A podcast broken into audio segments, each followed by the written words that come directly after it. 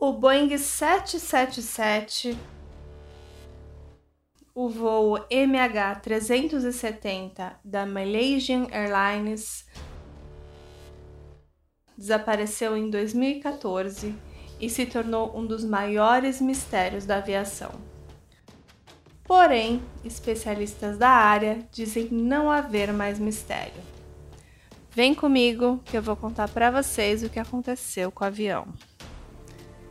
Esse é o Drink com Crime, é um canal que contamos casos de crimes reais, mistérios, curiosidades, sempre acompanhado de bons drinks. E o episódio de hoje teve roteiro da Juliana Valente, narração de Carla Moraes. E quem sabe nesse episódio você vai ter todas as respostas que você procura sobre esse caso, hein? Então vamos lá. Em 8 de março de 2014, o voo 370 da Malaysian Airlines partiu à meia-noite e 40 do Aeroporto Internacional de Kuala Lumpur, na Malásia, rumo a Pequim, na China, levando 239 pessoas, sendo 227 passageiros e 12 tripulantes. O piloto do voo era Zahari Ahmed Shah e o copiloto Farik Abdul Hamid.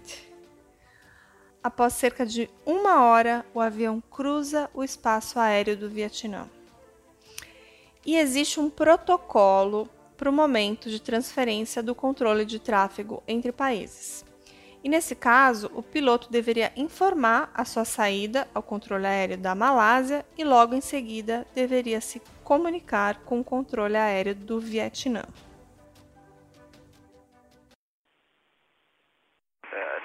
Malaysia 370, good morning.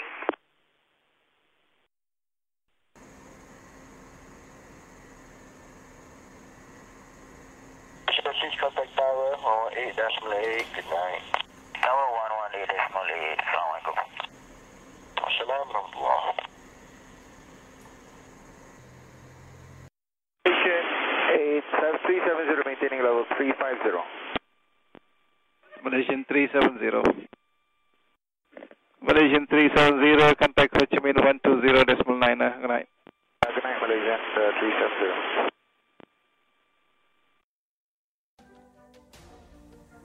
Então, naquela noite, o piloto Zahari disse boa noite, Malásia 370. Porém, nenhuma comunicação chegou ao Vietnã. Ele apenas se comunicou com as torres da Malásia. E para os controladores malaios, estava tudo certo com o voo. E para o Vietnã, eles sabiam que estavam esperando os, o voo MH370. Mas os voos atrasam, então nada de anormal foi notado. E esse buraco negro entre a transferência dos espaços aéreos fornece ali uma chance perfeita para quem quer sumir ou sequestrar um avião.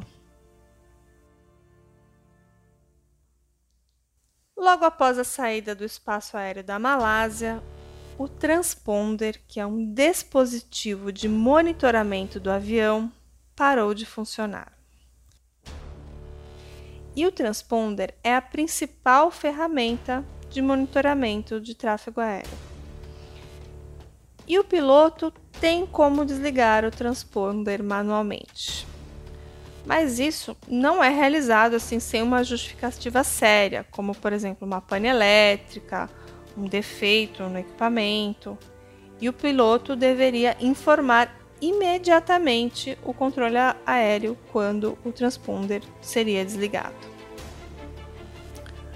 Mas no caso do MH370, o transponder parou e nenhuma comunicação foi realizada. Depois do desligamento do transponder, o avião mudou radicalmente de rota, realizando uma curva acentuada a oeste. Mas, mesmo sem o transponder, o voo continuou sendo detectado por radares militares, e, e com isso foi descoberto posteriormente essa mudança brusca de percurso. Os satélites de comunicação detectaram os pings da aeronave, que são os sinais automáticos que indicam que o avião continua no ar.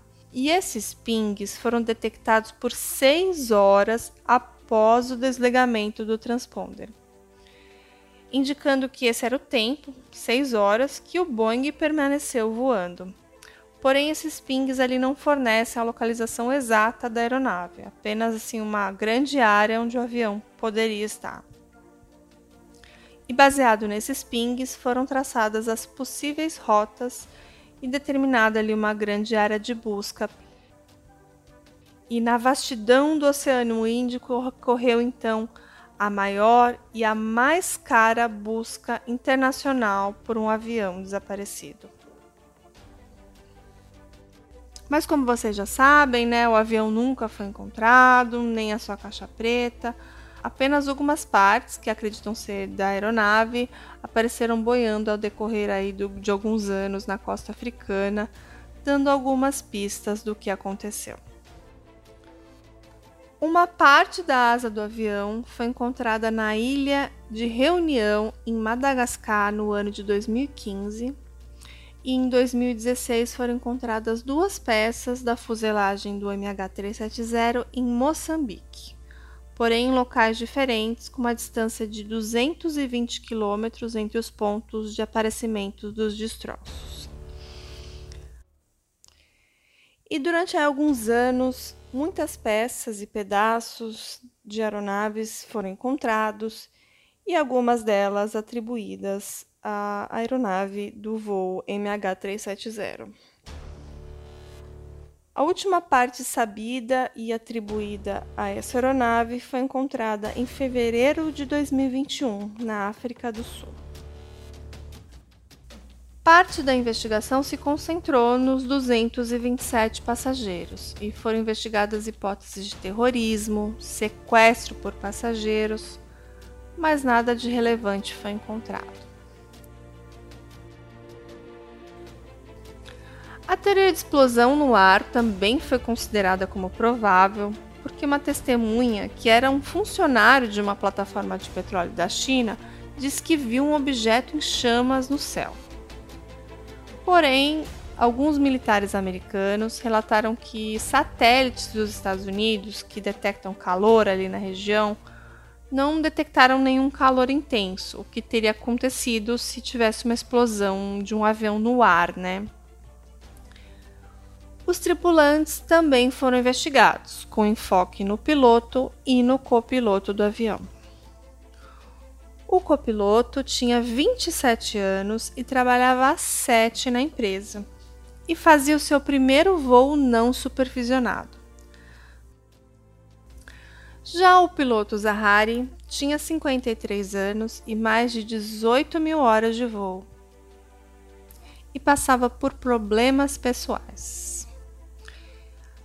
Atualmente, juntando aí todas as evidências derivadas de, das partes encontradas do avião e das investigações sobre a tripulação, alguns especialistas em aviação dizem não haver mais mistério do sumiço do MH370. Parece que o piloto Zahiri tinha na sua casa um simulador de voo, que é muito comum entre os pilotos. No entanto, a polícia resgatou no histórico do seu hard drive simulações de voos apagadas. E justamente num arquivo deletado havia um voo com aterrissagem no Mar Índico, na provável área que aconteceu a queda do MH370.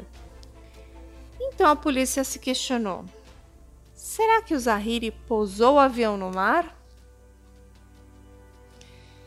E o programa 60 Minutes reuniu vários especialistas para uma análise em conjunto. Algo que foi revelado pelos radares militares foi que logo depois que o MH370 teve o seu transponder desligado, o avião seguiu voando sobre a fronteira do espaço aéreo entre a Malásia e o Vietnã e parece que ele estava se deslocando numa espécie de zigue-zague entre os dois. E o Simon Hard, que é um piloto sênior e instrutor de Boeing 77, explicou que quando nessa região ali tem uma presença de avião não identificado, que fica ali no espaço aéreo de um desses países, né? Por exemplo, o avião está saindo do espaço aéreo da Malásia indo para o Vietnã, e do Vietnã para a Malásia. Aí eles pensam, ah, é problema da Malásia.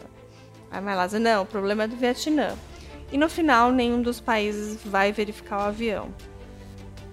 E o Simon ainda acrescenta que se isso ocorresse no espaço aéreo americano ou europeu, rapidamente apareceria um caça atrás do avião, mas que na Malásia e no Vietnã isso não aconteceria. E essa falha de segurança permitiria alguém que conhece muito bem a região sumir ou sequestrar uma aeronave. E no caso do MH370, indica também que alguém pilotava o avião, né? Alguém que queria passar despercebido e que sabia como. E nesse caso, o piloto Zahari foi identificado como a pessoa com mais experiência de voo e que saberia como sumir com o avião.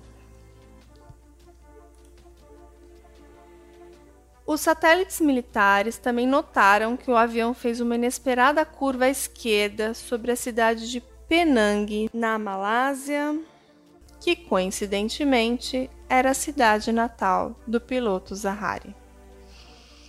E o Simon Hard explicou que o avião voou num ângulo perfeito que daria ele para observar a cidade.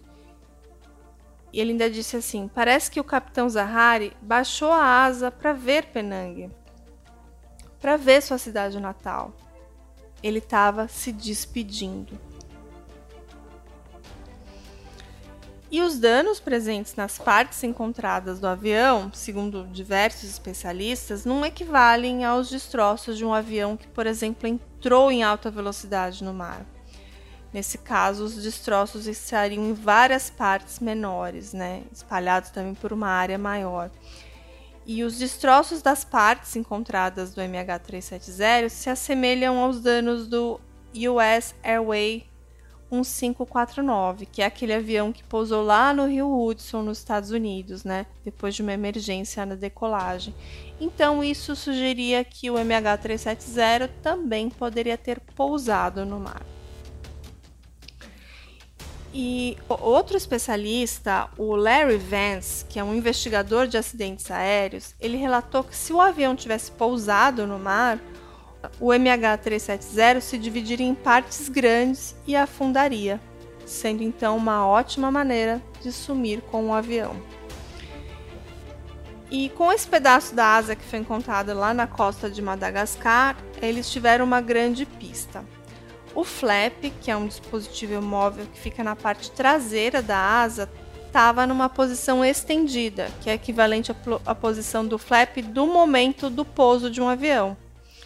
E segundo esse especialista, o Larry Vance, a posição do flap fecha esse quebra-cabeça, dizendo que o avião foi pousado no mar deliberadamente para sumir com o MH370 na imensidão do Oceano Índico. E entre todos os passageiros, os 239, o capitão Zahiri era o único que tinha experiência e condições para fazer isso e muito se especula sobre os motivos que levaram o Zahiri a sumir com esse avião. E segundo uma matéria do jornal The New Zealand Herald, ele tinha tido um caso extraconjugal.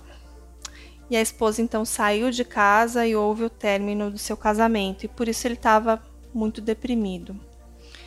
E alguns amigos do Zahiri também relataram que o piloto era uma pessoa extremamente politizada, que estava bem chateado com o que havia acontecido com o líder da oposição na Malásia, que na época é o Anhar Abrahim, e que o Zahiri considerava ele o salvador da Malásia.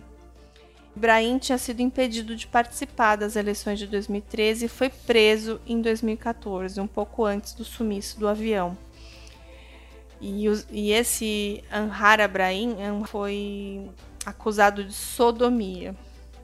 E o Ibrahim teria tido relações sexuais com outro homem, o que é proibido na Malásia. E esse caso contra o Ibrahim foi enxergado como uma manobra para tirar um político competitivo da eleição. O que deixou o piloto Zahari muito abalado. E algo que é sempre discutido no caso de Zahari é ele ter deliberadamente tirado o avião de rota e como é que o copiloto não teria o impedido, né? E existem então duas teorias plausíveis. Na primeira, o piloto teria é, rendido o copiloto ainda na cabine do avião. E na segunda, ele teria se aproveitado da saída do copiloto da cabine, por exemplo, para ir no banheiro e trancado ele do lado de fora do avião. É, porque desde o atentado lá de 11 de setembro, as cabines de avião foram reforçadas. Então, não é possível invadir uma cabine se ela estiver trancada. Isso é uma, é uma forma de segurança, né, para impedir sequestro de aviões, por exemplo. Então, uma vez que o copiloto estaria trancado para fora da cabine, é, ele não poderia fazer nada. É, e outro ponto que divide os especialistas é, por exemplo, se houve despressurização do avião para adiantar a morte dos passageiros, né? Uma vez que o avião voou um total de sete horas é, seis horas ali depois do transponder desligado. E a teoria mais aceita é que o, o piloto despressurizou sim o avião para não ser ali importunado pelos passageiros desesperados. É, mas alguns especialistas ressaltam que há a possibilidade dele ter desligado parte do entretenimento do avião, que impediria ali de tentar usar o celular, de ver o GPS, de saber a trajetória do avião e como era um voo de madrugada, boa parte dos passageiros estavam dormindo, então teriam morrido é, depois do avião pousar e afundar no mar. Principal teoria aceita atualmente é que o piloto, o Zahiri, sequestrou o MH370 na fronteira ali do espaço aéreo do Vietnã, seguiu voando por seis horas até um ponto isolado do Oceano Índico. Ele pousou esse avião no mar e deixou afundar para sumir para sempre com aquela aeronave. Então foi um suicídio e um assassinato em massa. Então, agora em 2021, sete anos do desaparecimento do MH370.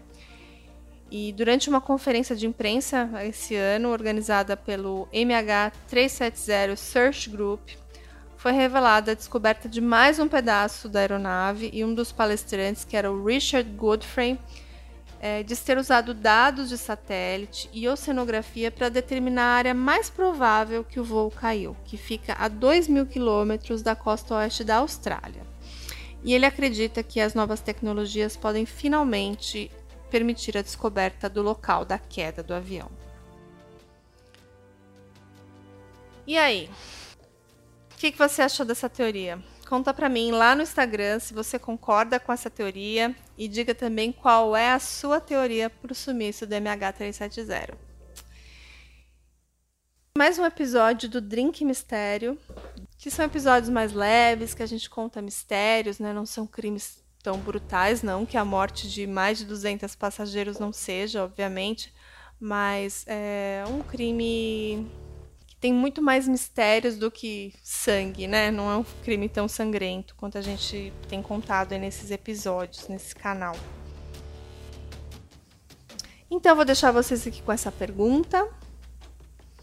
Eu espero que realmente um dia a gente encontre as respostas. Eu imagino que a família, os familiares, os amigos têm essa agonia constante de não saber o que aconteceu com eles, né? Talvez esses corpos nunca sejam resgatados pelas condições do acidente, a profundidade e tudo mais, mas pelo menos saber, né, onde eles estão e tentar reconstruir o que realmente aconteceu, né? E acho que só encontrando essa aeronave para ter essa certeza. Mas eu acho que, que essa teoria aqui faz muito sentido. Infelizmente, os dados é, recuperados do computador, dos simuladores de voo, tudo dá a entender que foi uma coisa planejada mesmo. E é uma pena que essas, esses passageiros e o copiloto nada puderam fazer para evitar isso. Que era um único homem com um único objetivo e ele, infelizmente, concluiu e muitas pessoas perderam sua vida e a gente ficou aqui com esse grande mistério. Seria muito mais fácil se o piloto tivesse deixado uma carta de suicídio, não é mesmo? Teria resolvido todo esse mistério. Mas parece que ele não pensou nisso. Será que foi uma decisão assim de última hora? Então eu espero vocês no próximo episódio do Drink com Crime. A gente está contando agora alguns casos famosos que a gente colocou uma enquete lá no nosso canal e esse foi um dos casos mais votados. Então, esse é um episódio que foi escolhido por vocês. Se você gosta do nosso drinkzinho, manda sempre sugestão pra gente lá no Instagram, no arroba drink com crime, manda direct pra mim que eu sempre respondo e não esqueça de comentar todos os episódios lá no nosso canal. Eu vou deixar também fotos desse caso, vou deixar alguns vídeos, então, até o próximo episódio. Um grande abraço. Tchau, tchau.